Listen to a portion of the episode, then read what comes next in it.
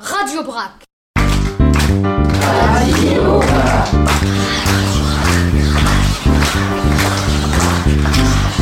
Radio Brac. Radio.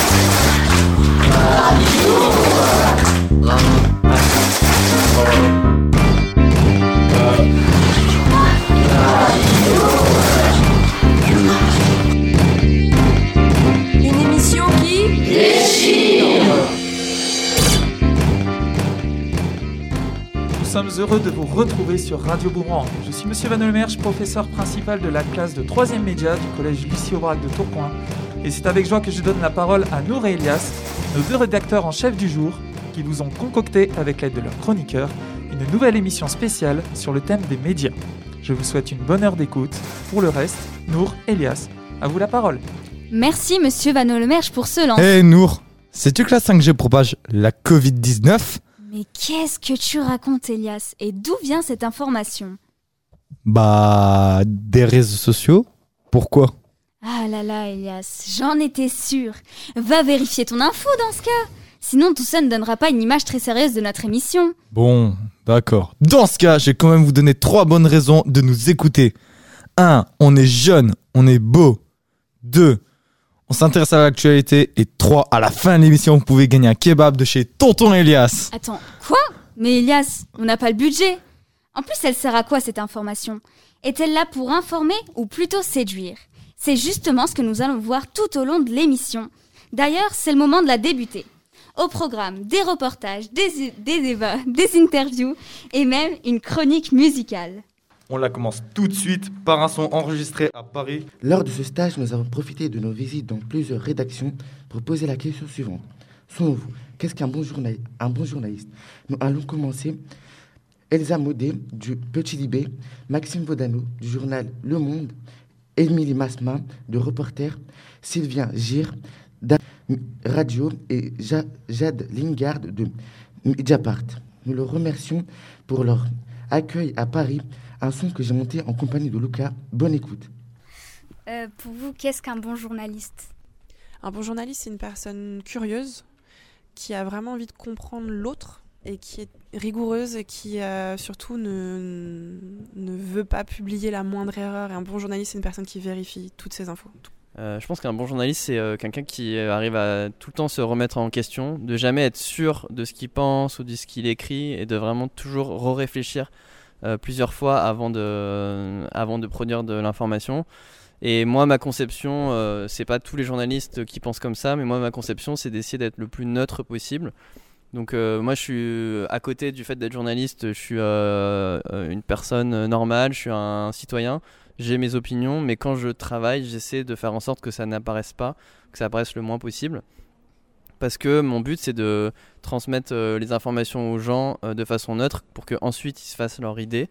Et euh, après, c'est aux différentes personnes d'avoir leur opinion sur, sur les sujets. Mais moi, à chaque fois que je travaille sur un sujet, j'essaie de prendre en compte les différents points de vue et d'essayer de présenter les, les- choses pour que ne pas orienter la perception des gens sur, sur le sujet. Alors un bon journaliste, c'est, je pense que c'est quelqu'un de rigoureux qui essaie de pas partir avec trop d'idées préconçues sur euh, son sujet et qui ensuite euh, essaie euh, de, vraiment faire un article qui qui, qui rend compte de parfois la complexité de la de la situation et de la réalité, qui est pas trop dans la simplification. Après, on entend souvent qu'un journaliste, un bon journaliste, c'est un journaliste qui est objectif. Moi, j'y crois pas trop à l'objectivité parce que je pense qu'on est tous des humains et qu'on a tous euh, notre parcours, notre vision du monde et que euh, on a quand même une idée sur euh, ce qui nous convient, ce qui nous convient pas, etc. Un bon journaliste. Hmm. Ah, Très difficile parce qu'il faut des qualités très différentes. Il faut respecter l'information, la vérité. Donc, qu'est-ce qui s'est passé? Est-ce que ça s'est réellement passé comme ça? Le plus important, c'est d'avoir plusieurs sources, que ça soit confirmé. Parce que c'est pas parce que la police vous dit quelque chose que ça s'est vraiment passé comme ça, mais c'est pas non plus parce que les gens qui n'aiment pas la police vous disent quelque chose que ça s'est vraiment passé comme ça non plus. Donc il faut avoir le maximum d'avis, essayer de trouver des preuves. Donc c'est tout le travail de l'enquête et du croisement et ce qu'on appelle la vérification des sources, savoir si quelque chose est vrai. Séduire ou informer et tout le monde va vous dire faut les deux. Parce que si vous ne faites qu'informer, ben, euh, c'est comme un rapport de police, c'est pas très agréable à lire, ou les comptes rendus d'un procès, c'est de l'information, c'est pas forcément agréable à lire. Or, quand vous êtes journaliste, ben, vous voulez que les gens lisent votre article jusqu'au bout, écoutent votre, euh, votre émission jusqu'au bout, regardent votre reportage jusqu'au bout. Donc il y a une part toujours de séduction. Et euh, donc, une bonne journaliste ou un bon journaliste, bah, c'est quelqu'un déjà, la première qualité, à mon avis, c'est la curiosité. C'est quelqu'un qui se pose des questions tout le temps. Il n'y a jamais de mauvaises questions. Toutes les questions sont bonnes. Euh, donc, quelqu'un de très curieux, quelqu'un euh, qui est rigoureux. Rigoureux, ça veut dire euh, quelqu'un qui ne va pas se satisfaire de discours en l'air ou d'explications rapides. C'est un métier dans lequel il faut vérifier. Le cœur du métier, c'est la vérification des informations. Et moi, j'ajouterais euh, une troisième qualité qui, à, mes yeux, est très importante. C'est, je pense qu'il faut euh, euh, de la générosité. C'est-à-dire que pour moi, une bonne, un bon journaliste, c'est quelqu'un qui est généreux. C'est-à-dire, dans le sens, quelqu'un qui respecte ses interlocuteurs et est prêt à passer du temps, à accorder du temps de sa vie, du temps dans sa journée, à écouter des personnes pour entendre leur voix et pouvoir rendre compte le plus justement possible de, ces per- à ces- de ce que disent et pensent et dénoncent ces personnes. Radio Brac. Pour la préparation de cette émission, nous avons eu la chance de rencontrer Benoît Dezer, rédacteur en chef de La Voix du Nord. Au départ, cette émission devait se faire dans les locaux, mais malheureusement, le, com- le Covid en a décidé. Nous devions aussi vous diffuser cette interview, mais cette fois, c'est la technique qui en a décidé autrement. Ce n'est pas grave, on ne baisse pas les bras, et nous allons vous dire ce que nous en avons retenu de cette rencontre. Au cours de cette rencontre, nous avons pu interroger M. Dezer sur les différentes thématiques de notre émission. Nous lui avons demandé de réagir au reportage Qu'est-ce qu'un bon journaliste? Il était plutôt d'accord avec les autres journalistes interrogés. Il a insisté sur la, curiosi- sur la curiosité, qui est la base de ce métier selon lui. Il a aussi évoqué la rigueur. Le point sur lequel il n'était pas d'accord, c'est sur l'idée de dire la vérité. Il nous a expliqué que la vérité peut être variable, qu'en Corée du Nord aussi on a des vérités. Il a même dit qu'il faut sans cesse douter, qu'il faut qui auront des opinions différentes de se faire sa propre opinion à partir de ce qu'il est, de ses valeurs, de ses croyances et de ses expériences. On a parlé de la mise en scène de l'information et sur le choix de l'angle d'un reportage. Il nous a expliqué que cela faisait partie du rôle que choisir un angle suffit et que ça n'empêche pas sujet, même s'ils sont moins développés. Il nous a aussi expliqué qu'un journal, comme La Voix du Nord, s'adapte forcément un peu à ce qu'attendent ses lecteurs, ce qui explique qu'il y a une grande place pour les informations locales et les faits divers notamment. Quand Nour lui a demandé si ce n'était pas un peu dangereux qu'un lecteur aille toujours vers des journaux qui correspondent à son point de vue et à ses centres d'intérêt, M. Dezer nous a dit que c'était quelque chose de naturel et il nous a proposé la comparaison avec un réseau social comme Facebook. Son algorithme ne va nous proposer quasiment que des choses qui correspondent à ce que l'on aime. C'est la différence avec un journal papier. On va peut-être le lire pour avoir des nouvelles de sa ville, mais on aura toujours la possibilité d'aller jeter un œil à la page sport par exemple, même si ce n'est pas forcément ce qui nous intéresse le plus. Nous avons aussi évoqué, avec Benoît Dezer, la question de la liberté de la presse dans le monde. Il nous a expliqué qu'il avait la chance d'exercer son métier en France où il n'a jamais eu peur. Mais il a insisté pour dire, pas comparable à ce que vivent des journalistes dans d'autres parties du globe et qu'ils ont aussi beaucoup de courage et de mérite. Nous remercions donc vraiment Benoît Dezer pour le temps qu'il nous a consacré et on espère la faire un jour cette émission dans les locaux de la Voix du Nord. Nous poursuivons avec un son préparé par Luna, Tiffany et Sabrina. Elles ont été demandées dans le collège comment les adultes et les jeunes s'informer. Un micro-trottoir, sans trottoir, que nous vous proposons d'écouter maintenant. Bonjour, moi c'est Tiffany. Moi c'est Luna. Et moi c'est Sabrina. Nous allons vous présenter le micro-trottoir fait au collège Lucie Aubrac. Avec comme question comment vous vous informez et vérifiez-vous vos informations? Bonne écoute à tous. Comment je m'informe? Beaucoup par internet. Un peu les réseaux sociaux, bon, faut pas trop s'y fier, mais maintenant c'est ce qui fait avancer euh, dans la vie. Et le journal télévisé. La radio et la télévision, les informations.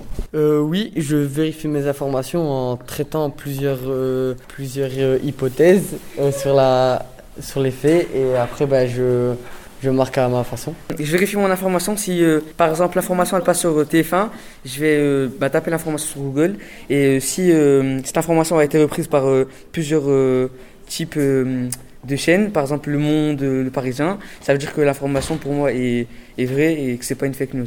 Je m'informe par la radio beaucoup et euh, par les journaux euh, sur Internet. Euh, quelques sites particuliers comme euh, Mediapart notamment et quelques radios publiques, euh, France Culture notamment, France Inter un peu. Voilà. Et est- est-ce que je vérifie mes sources? Dans la mesure du possible, j'essaye, mais c'est pas toujours évident. Donc c'est principalement dans les journaux et aussi dans la télé. Et quand j'ai une information sur les réseaux sociaux, ben, je préfère regarder dans le journal avant si elle est vraie ou Alors, je m'informe en général sur les réseaux sociaux, le journal télévisé, que ce soit TF1, CNews, BFM TV. En général, c'est rare que je vérifie mes informations. Je fais confiance, après je me fais un avis personnel. Si ça m'intéresse, je la garde. Si ça m'intéresse pas, on oublie. Interview. Interview.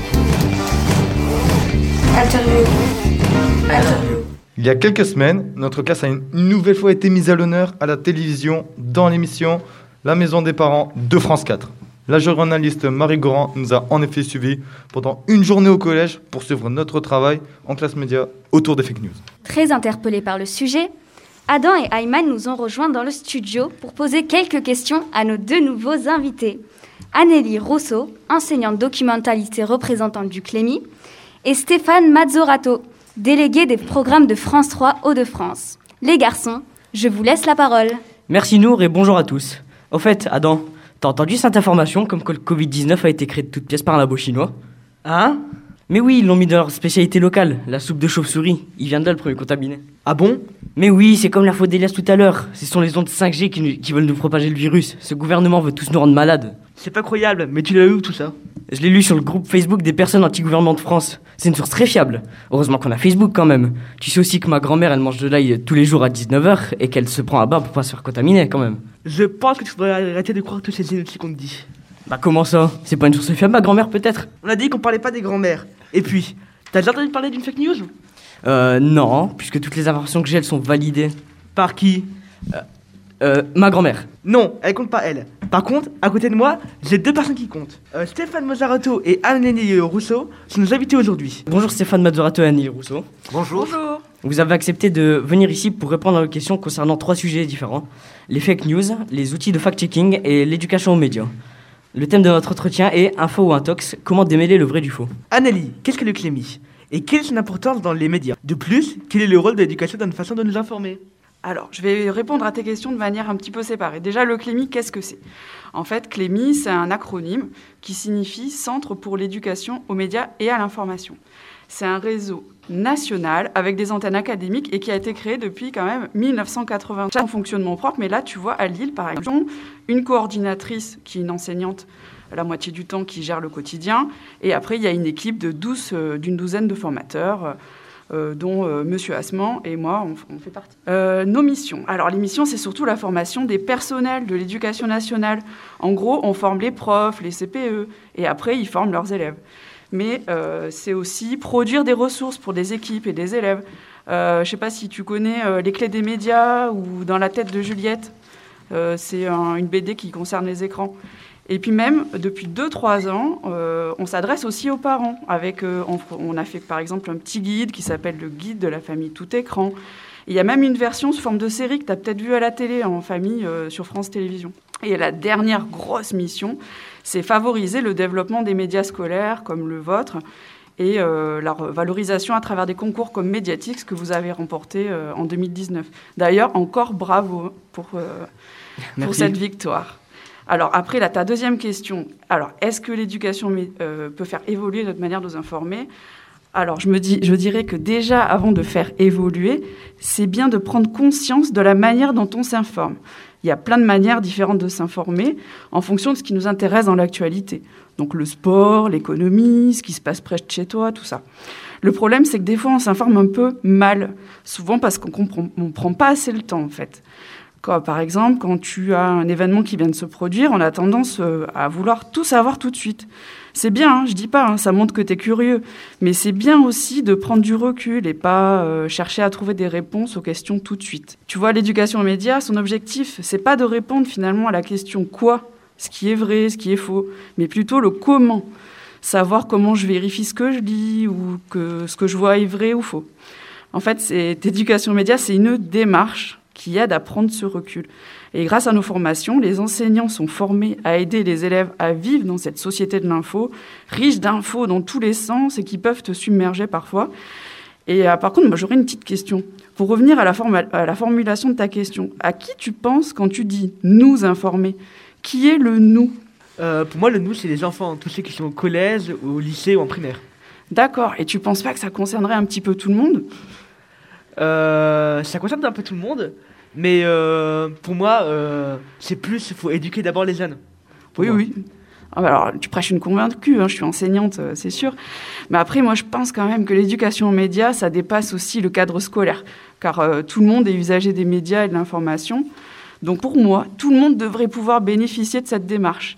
Et les élèves, moi je pense comme vous, qui ont acquis cette démarche et pourraient même devenir formateurs ou formatrices auprès de leur entourage.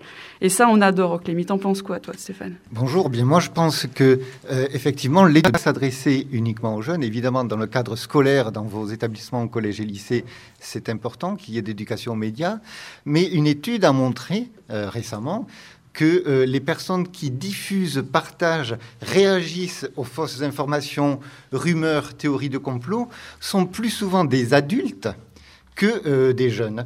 Donc c'est une fausse idée de dire que les jeunes ne sont peut-être pas forcément assez armés et, euh, la, diffusion de fausses informations, elle concerne tout le monde. Hum, du coup, prochaine question. Stéphane, vous occupez d'éducation aux médias à France 3. Pourquoi est-ce que les médias s'intéressent-ils à l'éducation? Alors, pourquoi les, les- médias s'in- s'intéressent-ils à, l'éducation aux médias? Parce que d'abord, ben, ça fait partie aussi de, de- l'ADN, des gènes.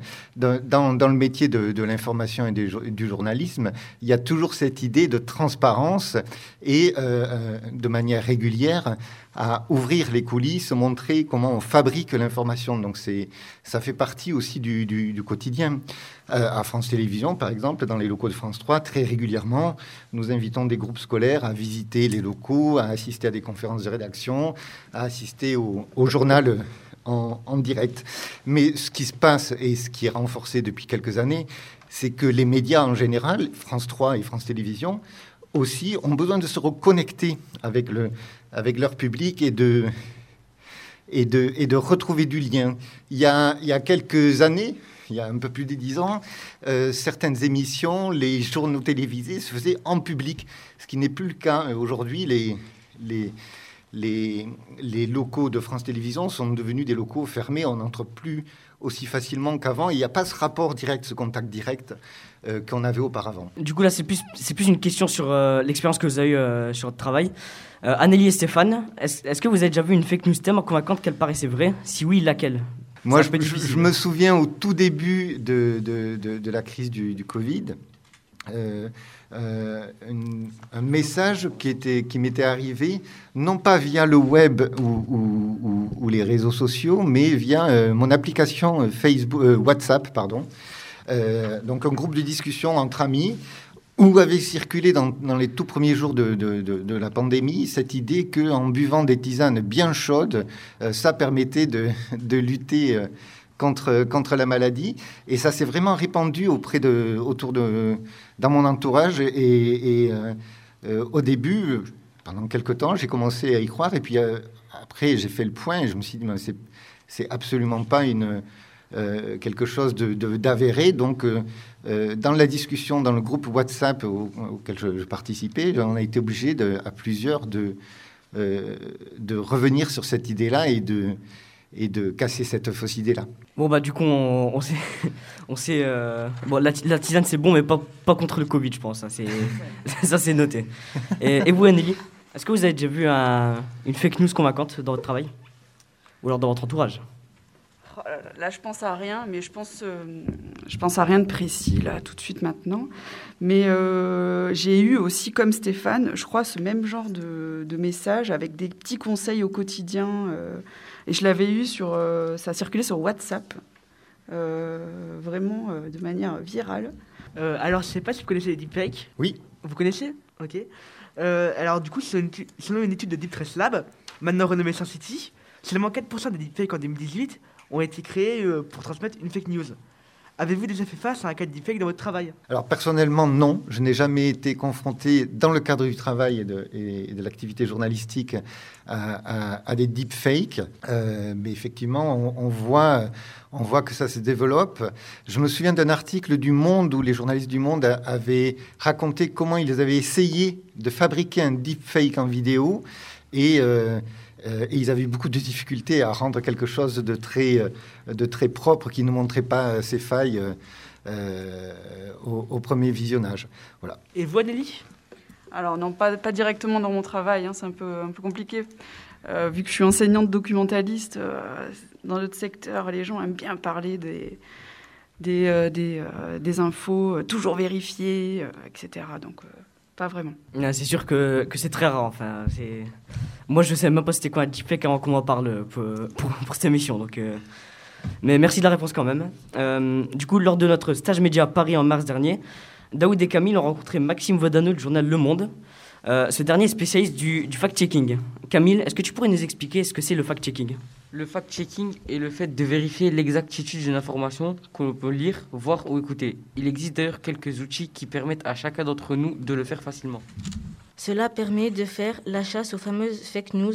Pour en savoir plus et avant de poursuivre votre entretien, je vous propose sans plus attendre d'écouter ce son issu de notre visite au cœur des médias parisiens. Euh, Maxime et Adrien, vous faites partie des décodeurs. Qu'est-ce que c'est en fait? Les décodeurs, euh, on est une rubrique euh, du journal Le Monde. Donc en fait, on est un service à part entière. On est une équipe d'une dizaine de journalistes et on travaille sur plusieurs types de formats. On fait ce qu'on appelle la pédagogie. En fait, on fait des articles pour expliquer des sujets. On fait de la vérification, c'est-à-dire qu'on va chercher à savoir si ce qu'une personne a dit à la, télévision, par exemple une personnalité politique, a dit c'est vrai ou c'est faux, ou alors si jamais une information que vous avez vue circuler sur Internet, elle est vraie ou elle est fausse. Et puis on fait aussi euh, du data journalisme, donc là on se sert en fait des, on met en forme, on analyse, on exploite les données qui sont mises en ligne. Alors ça peut être par exemple tout simplement, il y a des élections municipales bientôt, bah, les résultats des élections, on va les, les compiler, les analyser, les faire parler, qu'est-ce qu'on peut, qu'est-ce qu'on peut en tirer? Et en gros, voilà, c'est les trois choses qu'on fait, euh, qu'on fait dans notre service. Nous, ce qu'on essaye de faire au maximum dans notre travail, c'est déjà un tri, c'est-à-dire de dire bah, parmi, parmi tout un champ d'informations, celles qui nous ont semblé vraiment essentielles à mettre en perspective à, l'instant donné sur le débat, et puis à essayer aussi de confronter différents, différents points de vue. C'est-à-dire, on dit dans la, dans la justice, par exemple, les juges, ils enquêtent à charge, il y a des charges, bah nous, c'est un petit peu pareil. Moi, ce matin, je travaille sur un article où je vérifie ce qu'a dit euh, Agnès Buzyn, qui est candidate à la mairie de Paris euh, pour euh, parti La République En Marche. Elle a dit en gros que euh, faire du vélo, c'était dangereux pour la santé à Paris.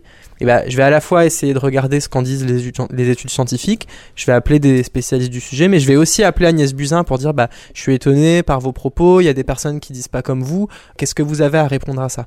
Donc on peut jamais, en résumé, on peut jamais dire voilà mon article c'est euh, la seule vérité et j'ai tout euh, écrit ce qu'il y avait à dire sur le sujet. Par contre, le travail du journaliste c'est d'essayer d'avoir plusieurs points de vue, d'être allé euh, regarder le sujet par différents différents bords et de vous permettre vous ensuite d'aller encore plus l'approfondir si vous voulez. Et surtout en disant bien d'où viennent nos informations en fait. Ça c'est quelque chose qui est très important, c'est-à-dire que vous pouvez aussi en lisant nos articles comprendre bah, qu'est-ce qui nous a permis de, de l'écrire. On vous dit pas euh, on m'a dit que, je pense que. On vous dit bah voilà, euh, on, on le sait parce que on, le- on peut le dire parce qu'il y a tel ou tel élément. Et ça c'est très important pour nous. C'est ce qui fait la différence entre bah, juste dire euh, ce qu'on a envie de penser et faire du journalisme entre guillemets. Merci beaucoup à Daoud et Camille pour ce son. On passe à la prochaine question. Alors, Anneli et Stéphane, nous revenons vers vous.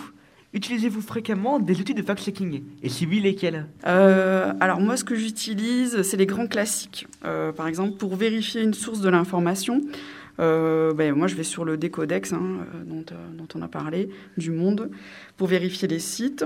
Et après, sinon, j'utilise les outils de recherche inversée de Google ou Tinai pour les images, tu sais, pour savoir quand l'info a été, enfin, quand l'image a été publiée pour la première fois. Déjà, rien qu'avec ça, souvent, dans 80% des cas, on, on arrive à recontextualiser euh, une image, j'aime bien.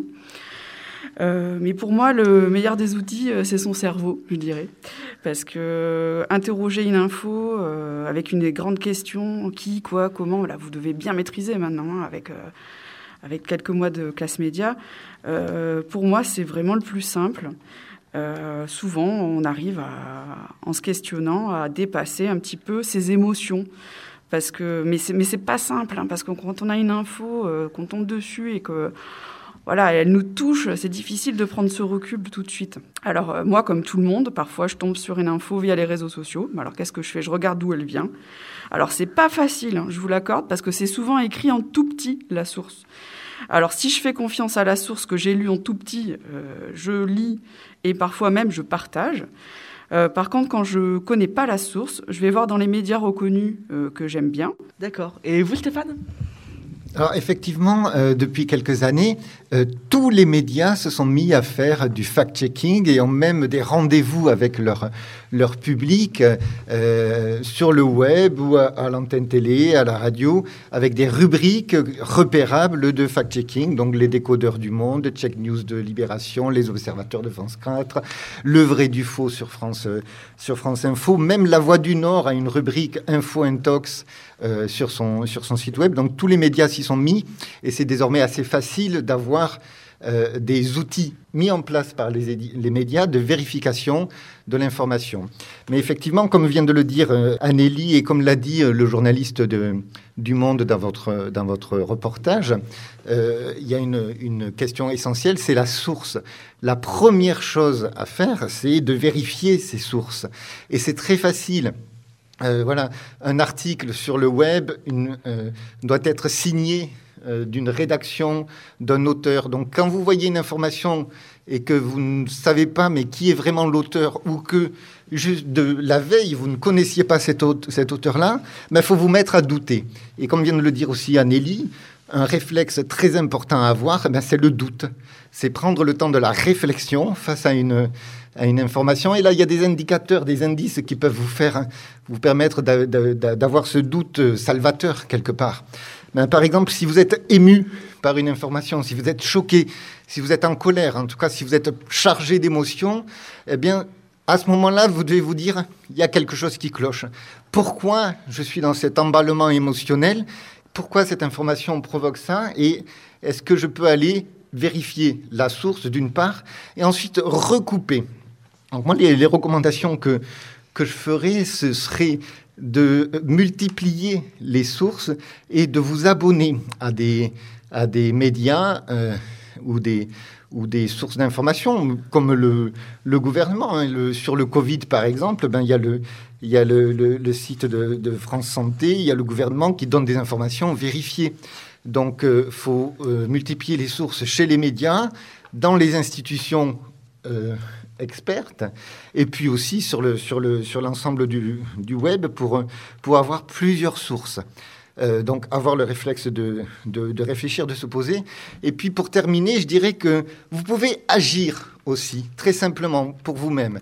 C'est-à-dire que aujourd'hui, par exemple, sur les réseaux sociaux, il y a des hashtags, des mots, des mots clés, ce qu'on appelle les mots dièses en français, qui permettent d'aller chercher. euh, donc, si vous tapez fake news, fact-checking, vrai ou fake, info intox, etc., éduc média info sur vos réseaux à la vérification de l'information. Et puis, euh, moi, je vous invite aussi, et j'invite tout le monde, à, à faire du tri. Régulièrement, ben, allez dans les paramètres de vos outils WhatsApp, Facebook, Twitter, et faites le tri dans les gens que vous suivez. Enlevez-en, rajoutez-en, rajoutez des gens en fonction des sujets qui vous intéressent en ce moment-là, à, ce- moment précis, parce que vous êtes en train de faire une étude sur un sujet, ou parce que vous, euh, vous êtes en train de faire une enquête. Rajoutez des choses, mais Faites, du ménage régulièrement dans les gens que vous suivez. Euh, et puis aussi, intervenez sur les, les- algorithmes. Vous ne devez pas laisser les outils, notamment les outils de réseaux sociaux et les applis, décider pour vous en, euh, en installant des paramètres par défaut. Allez toujours dans les paramètres de vos réseaux sociaux et dites, voilà, je veux que mon, mon nom apparaisse, ma localisation ou pas apparaisse. Euh, ayez la main sur l'outil qui va vous permettre, d'une part, de sécuriser votre, votre vos apparitions sur le web, mais aussi de filtrer mieux ce qui vient à vous euh, par le biais des algorithmes. Et parce que les algorithmes, ils s'imposent à nous, ils nous font des recommandations, notamment sur les réseaux sociaux, hein, Facebook, sur les plateformes comme, euh, comme YouTube. Et pour ne pas être pollué par des, contenus qui ne seraient pas appropriés, qui ne seraient pas forcément des informations vérifiées, ben en faisant le tri dans ce qu'on suit, euh, en faisant le tri dans les paramètres euh, et en likant ce qui est pertinent et en ne likant pas forcément ou en ne partageant pas tout ce qui est vérifié, ben, ça va assainir les flux de recommandations qui viennent à vous. Euh, Stéphane, du coup, une autre question pour vous. Concrètement, que propose France 3 pour rapprocher les jeunes et les médias? Parce qu'on aurait un peu l'impression que, faire un stage chez vous, il faut connaître quelqu'un qui connaît quelqu'un qui connaît quelqu'un et ainsi de suite. Et justement, comme vous l'avez dit un peu plus tôt, euh, on peut plus entrer dans, les locaux de France Télévisions euh, aussi facilement qu'avant. Donc euh, ça pourrait peut-être ajouter une difficulté. Ah, c'est vrai, ça a été. Il y a eu une période où c'était pas facile de, de, de, rentrer pour faire un stage, notamment les stages de découverte de classe de troisième à, à France 3. Et, et c'est vrai qu'il était communément euh, admis que, euh, en fait, ici, on n'était pas le fils du voisin, de la cousine, du journaliste à France 3. C'était difficile d'avoir, d'obtenir un, stage. Tout ça, ça s'est amélioré ces dernières années parce qu'aujourd'hui, par exemple, il y a une plateforme euh, web dédiée aux, candidatures qui s'appelle Easy Recrue. Et donc, il y a un processus qui a été mis en place pour justement cadrer le, euh, les, demandes de, stage et, faire en sorte que ce ne soit pas euh, un domaine réservé à ceux qui connaissent le, petit milieu. Donc aujourd'hui, ce processus-là garantit d'avoir accès à, euh, pour tout le monde une possibilité. Ce que nous avons mis en place à France 3 Hauts-de-France, à Lille et, à Amiens, c'est euh, en coordination avec le Clémy, directement avec certains établissements scolaires, des visites très régulières, alors qui sont arrêtées en ce moment en période de, de, pandémie, mais des visites régulières de groupes scolaires des locaux euh, où on propose aux, élèves de passer une demi-journée avec nous et d'assister à la vie du média, la conférence de rédaction du matin, euh, la préparation euh, des reportages, euh, la visite de la régie, des plateaux et assister au, au JT en direct. Et puis, depuis trois ans, nous avons mis en place euh, des projets de, réalisation de reportages vidéo, puisqu'on est un média audiovisuel euh, avec les établissements, donc des, projets de reportage que nous accompagnons et nous guidons et nous aidons les, groupes scolaires, les clubs médias ou les, classes médias, comme vous avez ici au, au Collège Aubrac, à réaliser des reportages. Euh, euh, en vidéo que nous diffusons sur euh, le site de France 3 ou de France et notre, euh, notre chaîne YouTube. Annalie, dans un monde idéal, quelle serait la place de l'éducation média dans le collège et le lycée? Alors, tu veux que je te dise, moi pour moi, déjà, il faut un média dans chaque établissement scolaire. Tu vois, pour qu'en fait l'éducation média, ça soit pas qu'une action ponctuelle avec des effets limités. En fait, on a remarqué que dans les projets de médias scolaires ou de classe média, en fait, c'était là que les élèves assimilaient le mieux la démarche de vérification, de production et de partage d'informations. Parce que là, j'insiste, mais c'est important aussi de partager euh, les jeunes. On insiste euh, là-dessus parce que c'est le moyen de faire vivre la liberté d'expression. On croit, nous, que tous les jeunes, quel que soit leur âge, ont des idées, des centres d'intérêt qui méritent d'être entendus et reconnus par tout le monde. Je suis d'accord avec vous? Franchement. Hum, euh, donc du coup, euh, Adam et moi, on fait partie d'une junior association qui s'appelle les explorateurs de l'engagement, justement qui nous écoutent là, donc euh, bonjour les explos. Mais bref, nous parcourons l'Europe à la recherche d'initiatives qui favorisent la citoyenneté des, des, moins de 18 ans. Est-ce que pour vous, il y a un lien entre éducation aux médias et citoyenneté? Ah oui, clairement. éducation, médias et citoyenneté sont, sont liés parce que c'est des démarches qui visent l'autonomie de, des jeunes, donc l'autonomie de pensée, l'autonomie d'action, donc euh, carrément, euh, pour moi, la citoyenneté euh, et l'éducation média, finalement, ça devrait être ensemble. C'est un concept commun, quoi. Je, dirais, allez, on pourrait peut-être créer une éducation aux médias et à l'information de, citoyenneté. Bah, forcément, c'est tout à, fait lié. Et c'est pas nouveau. C'est-à-dire que le Clémy, ça a 30 ans d'âge, donc c'est pas, c'est pas les dernières années qui ont fait qu'on se pose des questions sur l'éducation aux médias, c'est-à-dire connaître les rouages de la fabrique de, l'information, que ce soit à l'écrit, en audiovisuel, en audio pour la radio, etc. Ça, fait des décennies que, ça existe. Et donc, ça a éduqué au cours des, années passées euh, les collégiens et lycéens à la citoyenneté, comme ça c'est en train de le faire pour, pour vous. Merci Stéphane Mazorato et Anneli Rousseau d'avoir répondu à nos questions aujourd'hui. C'était passionnant. eh bien, je vois que vous êtes toujours là. Merci à vous. Merci beaucoup. Merci à vous aussi. Je vois que vous êtes toujours là à écouter Radio Aubrac, l'émission de la troisième média sur les ondes de Radio Boomerang 89.7. Effectivement, il déchire. À Tourcoing. C'est l'heure de notre chronique musicale préparée par Okan et Anae. Justement, ils nous ont rejoints sur le plateau. Anae, quelle musique allez-vous nous faire découvrir aujourd'hui? Bonjour à tous. Avec mon ami Okan, nous avions un cœur de vous faire écouter une, une, chanson qui parle du Black Lives Matter. Mais au fait, Okan, qu'est-ce que le Black Lives Matter? Avant d'être un mouvement populaire, le Black Lives Matter était un hashtag utilisé sur les réseaux sociaux.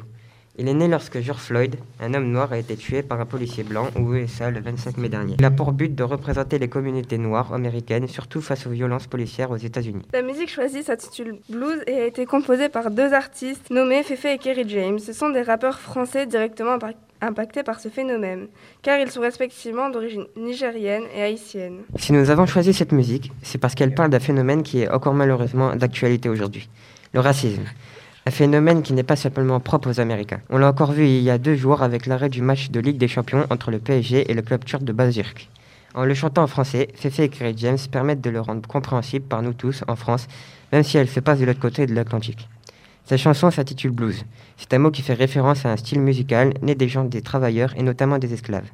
Il y a d'ailleurs plusieurs allusions à l'esclavage dans le texte comme île de Gorée, chaîne, mais blues c'est aussi un mot qui dit le mal-être ressenti par ces deux chanteurs. Surtout cette chanson permet à chacun d'entre nous de prendre conscience de ce que les personnes de couleur subissent au quotidien. Dans le but que cela cesse, les deux artistes utilisent d'ailleurs des mots chocs pour saisir celui qui écoute, comme quand par exemple il dit, je cite, Il trouve à peu près convenable de t'appeler Bamboula, ou encore Je n'aurai jamais la haine contre l'homme blanc, ou enfin la haine de l'homme noir ne sera jamais démodée. Nous vous proposons un extrait de cette chanson. Bonne écoute. Rien n'a changé pour nous depuis Obama. Tu peux prendre une balle dans le cou quand tu t'appelles Fofana. Ton assassin plaidera la légitime défense. Pour eux, t'es qu'un enfant illégitime de France. Merci à Anna et Okan pour cette belle découverte musicale. Je me suis régalé, j'ai bien apprécié.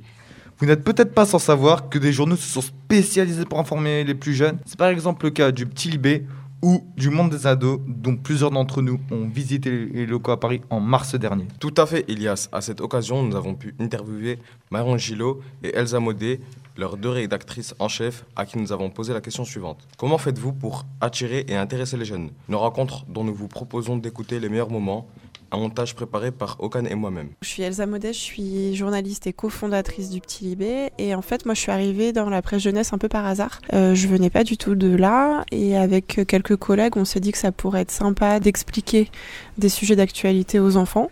On a essayé, ça a bien marché et nous, ça nous a plu et finalement on est resté dans la presse jeunesse. Pourquoi avoir fait le choix de la presse jeunesse? Donc au début c'était un, au début c'était un peu un hasard et puis on s'est rendu compte qu'on avait une vraie utilité et finalement on est resté dans la, dans la presse jeunesse parce que je pense qu'en tant que journaliste on a une vraie utilité. On voit qu'on apprend des choses aux enfants, qu'on les aide à devenir des citoyens et puis on peut s'amuser parce qu'il faut réfléchir à comment mettre en scène l'information, comment jouer avec les dessins, quels jeux on peut créer et, et, puis surtout, nous, ça nous force à vraiment maîtriser totalement notre sujet pour être capable de le simplifier. Parce que si tu maîtrises pas totalement, tu simplifies mal et tu peux raconter des bêtises. Pourriez-vous nous présenter le Petit Libé?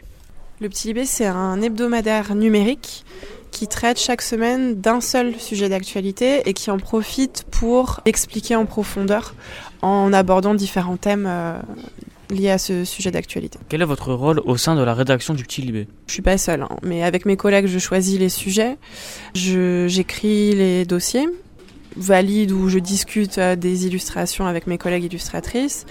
Et euh, après, je m'occupe des réseaux sociaux. Qu'est-ce qui différencie le Petit Libé? Alors nous, on a une approche qui est très différente des autres titres de presse jeunesse parce que on a déjà un seul sujet par semaine. Donc si vous regardez les, les autres journaux pour enfants, il y a plein de sujets à aborder euh, en plus court. Et puis on n'est que en ligne. Et donc ouais, c'est ça, je pense, les deux choses qui changent. Et après, on essaye de jouer sur l'interactivité sur Internet, donc essayer de faire en sorte qu'il y ait des choses cliquables, des jeux, des quiz, enfin des choses un peu animées, etc. Donc je pense que c'est ça la différence. Quelle est l'utilité de la presse jeunesse? Comment expliquer l'actualité aux plus jeunes? Les infos sont-elles traitées de la même façon que pour les adultes? On traite pas les informations de la même façon pour la presse adulte. On revient vraiment à la base de tout. On part du principe que le- l'enfant qui nous lit, quel qu'il soit, il sait rien. Et s'il sait déjà des choses, c'est bien, mais nous, on écrit pour celui qui sait rien. Euh, dans la presse adulte, on a tendance à se dire, euh, bon, les gens savent déjà, euh, on continue à expliquer. Et puis, on doit un peu se creuser la tête pour rendre l'information ludique, accessible, compréhensible, et, euh, et faire en sorte que le, le lecteur s'ennuie pas. Pensez-vous qu'un enfant bien informé est un futur citoyen éclairé? Clairement, quand on suit l'information, quand on s'informe, quand on s'intéresse au monde, on se construit en tant que citoyen. On est plus armé intellectuellement pour euh, bah, comprendre ce qui se passe autour de nous et puis pour avoir un esprit critique.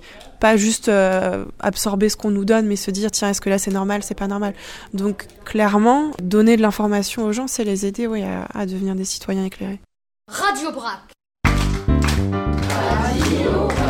Depuis cette interview, le petit Libé a malheureusement dû s'arrêter. Nous envoyons donc un petit coucou très spécial à Elsa et Marion et nous les remercions encore de nous avoir accordé un peu de leur temps. Mais vous écoutez toujours Radio Aubrac, l'émission de la troisième média sur les ondes de Radio Boomerang 89.7 FM à Tourcoing. Amis sportifs, c'est le moment que vous attendez tous. C'est en effet l'heure de notre chronique sportive.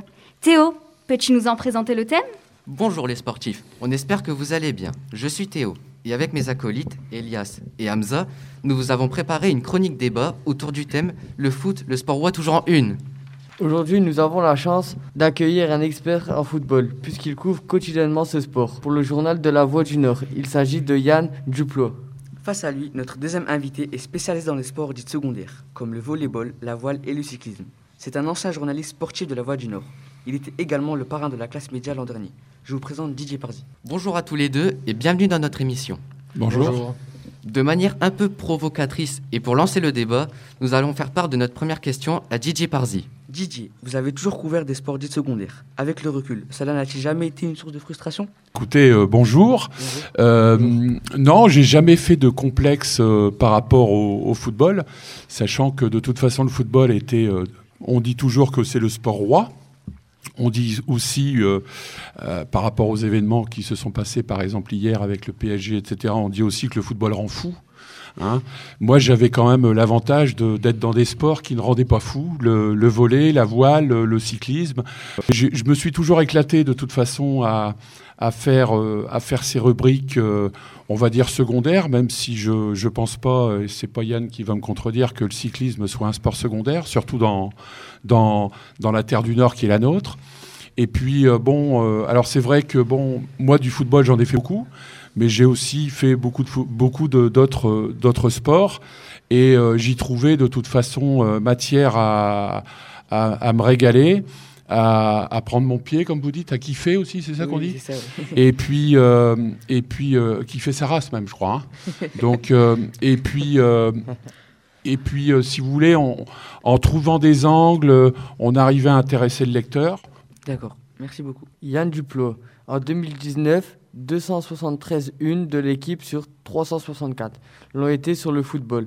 Comment expliquez-vous que le foot donne la sensation d'être plus valorisé que les autres sports par les médias Alors pourquoi le foot? Déjà, je vais commencer en disant que, pour rejoindre Didier, il euh, n'y a pas de sport secondaire. Ça, c'est une idée qu'on s'est faite. Euh, le sport, tous les sports sont importants, tous les sports euh, valent le coup, tous les sports valent le coup d'être pratiqués, d'être suivis. Il est, vrai, que le foot a pris une part prépondérante, surtout ces dernières années. Pourquoi? Tout simplement parce que c'est le sport le plus populaire du monde. C'est le sport qu'on a tous pratiqué au moins une fois, même les filles, dans l'immeuble, dans la cour de l'école, dans le collège, on joue tous au foot. C'est hyper simple à faire. C'est hyper simple à comprendre. Euh, donc c'est aussi pour ça que le, que le football est devenu euh, assez rapidement le sport roi, comme disait Didier tout à l'heure. Euh, pourquoi il a pris cette place-là? Ben, Tout simplement parce que les médias ont donné cette place-là au foot aussi. C'est un choix qui a été fait quand on, quand on, voit que quelque chose intéresse beaucoup les gens, forcément, on en parle beaucoup plus. C'est un peu une sorte de cercle vicieux. Le sport plaît, donc euh, on vend des journaux, donc on, donc on parle de ce qui fait vendre. Donc forcément, c'est un cercle vicieux.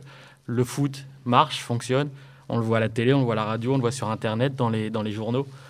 Forcément, on en parle parce que ça plaît aux gens. Selon vous, qui est responsable de cette popularité? Le public, les médias? Qui influence qui dans cette histoire? Tout le monde. Tout le monde. Euh, un sport qui réunit 50 000 personnes dans un stade euh, quasiment chaque semaine, bah, il n'y a que le foot en fait. Il n'y a que le foot parce que c'est quelque chose qui plaît, comme je disais tout à l'heure.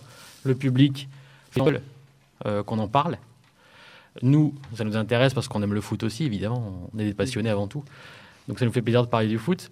Euh, donc je dirais que c'est une influence euh, partagée entre les médias et, le, public, même si c'est vrai que les médias ont, une telle puissance qu'ils peuvent euh, donner un- une importance prépondérante à un sport par rapport à un autre. Pour, pour compléter d'ailleurs le, le propos d'Yann, je dirais que bon, c'est vrai que le football est le sport roi, mais il y a aussi euh, un effet de mode. Je vais vous prendre l'exemple de Tourcoing. Euh, bon, moi j'ai fait, euh, j'ai fait la, la majorité de ma carrière sur Roubaix, sur Tourcoing, et euh, la mode, la mode sportive de l'époque et, et toujours maintenant d'ailleurs, actuellement à Tourcoing, c'est le volleyball, c'est le water-polo, ça pourrait être aussi la lutte. Et pour avoir, euh, bon, je, je suis, euh, je vais pas dire malheureusement, mais je suis en, j'ai pris ma retraite euh, il y a, il y a trois ans, et, et je me dis euh, que finalement, les gens que j'ai côtoyés dans le volet, les gens que j'ai côtoyés au niveau de la lutte à Tourcoing, les gens que j'ai côtoyés au niveau du water polo, ce sont encore des gens que j'ai gardés par exemple comme amis, mais ce, ce sont aussi des gens qui se rendent compte de l'importance qu'on a pu avoir au niveau de la, de, la transmission de leur sport et de, de leurs événements. Et en fait, on s'aperçoit, euh, et moi je m'aperçois aussi que quelque part je me suis pas trompé, parce que finalement le volley, le water-polo et la lutte, par exemple à Tourcoing, ça reste de toute façon des sports rois à Tourcoing, alors à leur niveau. Et je, n'ose même pas dire à leur petit niveau, parce que ça, reste, euh, bon, euh, le, TLM, le Tourcoing Lille Métropole, est, actuellement euh, presque en tête de son championnat de volley. Le water polo, les enfants de Neptune sont actuellement dans, le trio de tête. Et les au Lutteur Club de Tourcoing, on a encore autant de champions de France qu'il y a 10 ans. Donc, si vous voulez, il y a aussi un effet de mode. Et je me suis aperçu qu'en parlant de ces gens-là, en parlant de ces clubs-là, en parlant de ces sportifs-là, euh, on avait aussi des lecteurs, et beaucoup de lecteurs. D'accord, merci. Didier, les Jeux Olympiques ne sont-ils pas un contre-exemple dans cette lutte? Alors, les Jeux Olympiques, ça a été le grand regret déjà de ma carrière parce que euh, c'est la seule manifestation sportive que je n'ai pas couvert, je n'ai pas couverte, pardon. Donc, euh, euh, et en fait, ça a toujours été, euh, bah, les Jeux Olympiques de toute façon, ça reste un, ça reste un mythe. Bon, ta question, ta question est un petit peu compliquée. Alors, elle, elle va être difficile à répondre dans la mesure où, de toute façon, c'est, il n'y a pas plus beau que les Jeux Olympiques. Euh, même si euh, je dirais que moi, il y a, il y a- il y a trois événements euh, d'importance dans le monde du sport. Il y a principalement il y a le, le Tour de France cycliste, qui est, le- qui est la- l'épreuve la plus, la plus suivie dans le monde. Ensuite, il y a euh, la Coupe du Monde de football. Ah oui, donc oui. tous les quatre ans. Donc on revient, on, on y revient toujours. Et il y a les Jeux Olympiques. Et je serais même tenté maintenant de dire, il y a peut-être maintenant le Vendée Globe. Euh, à part que c'est un événement qui est autant suivi que le Tour de France et Roland Garros. Vous vous rendez compte? Et euh, et en fait c'est source. En fait, vous apercevez que le sport peut être source de d'éducation, de recherche, de nouveautés, de développement durable, de tout ce qu'on veut. Et en fait, on s'aperçoit euh, euh, le, sport mène à tout finalement. Et, et je serais tenté de dire que bah, les Jeux Olympiques, il y a même de la voile aux Jeux Olympiques. Vous voyez, donc euh, bon, euh, c'est c'est pour pour vous dire que quelque part c'est l'encyclopédie du sport les Jeux Olympiques. Ok, d'accord. Avec la Covid-19, tous les sports ont un point commun. Ils ne peuvent plus accueillir de public. Est-ce que cela change votre façon de traiter les matchs? Et selon vous, est-ce que ça rééquilibre les choses entre le foot et les autres sports? Alors ça change forcément la, la façon de traiter les matchs parce que notre métier, c'est pas seulement de raconter un match, c'est aussi de vivre une ambiance, de- de- d'essayer de, relater ce qui s'est passé dans l'environnement du match aussi. En ce moment, évidemment, c'est complètement différent. Je pense que ça change notre façon de le traiter, ça change aussi la façon de, des sportifs de, se- comporter parce que sans public, euh, c'est pas pareil. On n'a pas la même motivation. La notion de match à domicile, match à l'extérieur, aujourd'hui, il n'existe plus en fait. Euh, ça change notre façon de voir les choses. Est-ce que ça rééquilibre les, le- les sports? J'en suis pas certain parce que malheureusement, c'est pas parce qu'il y a moins de monde dans les, dans les salles de volleyball ou de handball qu'on va plus le couvrir qu'habituellement. La part médiatique reste la même, c'est toujours une prépondérance pour le foot. Euh, ça, ça ne change pas grand-chose. La vraie différence, c'est vraiment ouais, de la façon, enfin, ce qu'on ce qu'on a à raconter, ce qu'on a à faire sentir au lecteur, euh, c'est complètement différent. ouais. L'avantage, c'est qu'on entend maintenant ce qu'ils disent sur le terrain. Et vous, euh, Didier? Moi, je serais, je serais tenté de dire que j'ai- j'ai toujours fait, euh, j'ai toujours fait le métier, euh, comment dirais-je, en tenant compte de l'ambiance, parce que euh, moi, c'était un petit peu mon opium euh, quand je partais en reportage, alors que ça soit, que ça soit à Tourcoing ou alors que ça soit par exemple en Pologne, où, où, où- où c'était la folie, par exemple pour le volet. Euh, bon, euh, moi, j'étais toujours, euh, comment dirais-je, attisé, attisé par cette, passion qu'il y avait autour de, la rencontre que je couvrais. Et je, me- souviens, par exemple, d'un, match de water polo euh, à Dubrovnik avec les enfants de Neptune de Tourcoing. C'était une poule qualificative de Coupe d'Europe. Et c'était juste après les événements en ex-Yougoslavie. Et je me souviens avoir euh, assisté au premier match à Dubrovnik en Croatie euh, contre une équipe euh, de Serbie. Parce que, je ne sais pas si vous vous souvenez, mais c'était quand même les Serbes qui, mettaient, qui mettaient sur le coin de la figure aux Croates. Bon, c'était des guerres de, un petit peu de religion. Et je me souviens que dans cette piscine tournesol, qui ne pouvait que contenir que 500 spectateurs, je me suis retrouvé dans cette piscine, il y avait 1500 personnes, il y avait 1500 Croates. Il faut savoir qu'en Croatie, le sport roi, c'est le water polo. Et ça n'est pas le football. Et j'ai assisté à ce match euh, Jug Dubrovnik contre Étoile Rouge de Belgrade, dans une ambiance de folie. Et imaginez une piscine tournesol où vous mettez 1500 personnes autour, avec des joueurs dans, le bassin. Et c'était propre- proprement extraordinaire. Et je me souviens ce jour-là, les enfants de Neptune étaient passés complètement à côté de l'information, etc. Et j'avais été subjugué par cette ambiance en Croatie par deux équipes, entre guillemets, yougoslaves. Et, euh, et je, n'avais relaté que ça. Et en fait, c'est ce qui avait marqué parce que les gens, alors je ne veux pas dire que maintenant les gens m'en parlent, parlent encore, mais, mais, mais à l'époque, tout le monde m'avait dit Oh, dis donc, qu'est-ce que tu as bien retranscrit On s'y serait cru, etc. Et je me souviens que, bon, euh, c'était. euh, Moi, j'étais tout petit, euh, j'en ai encore des frissons d'ailleurs. Et.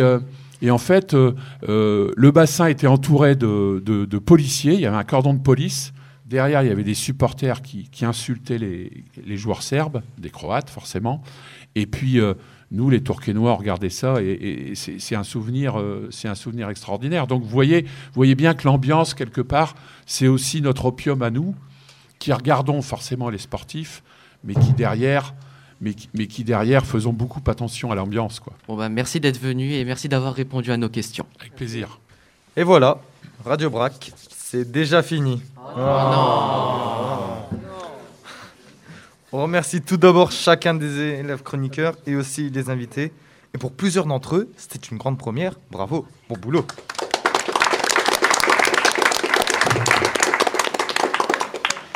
On remercie aussi beaucoup Radio Boomerang, notre radio partenaire. Merci Fred, merci les gars, bon boulot.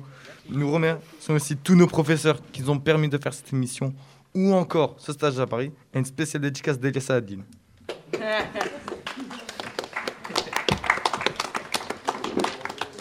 On vous remercie aussi, vous, vous, chers auditeurs, d'écouter Radio Boomerang, et plus précisément notre émission, l'émission de nous, élèves de Lucie Aubrac, Radio Aubrac.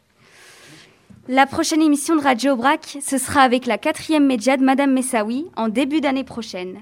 Vous pourrez réécouter cette émission bientôt sur Boomerang. Cherchez sur les réseaux sociaux pour en savoir quand. Et au revoir à toutes et à tous.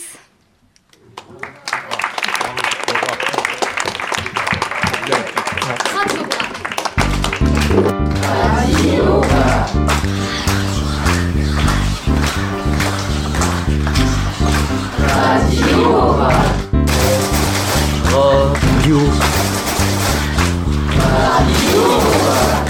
油！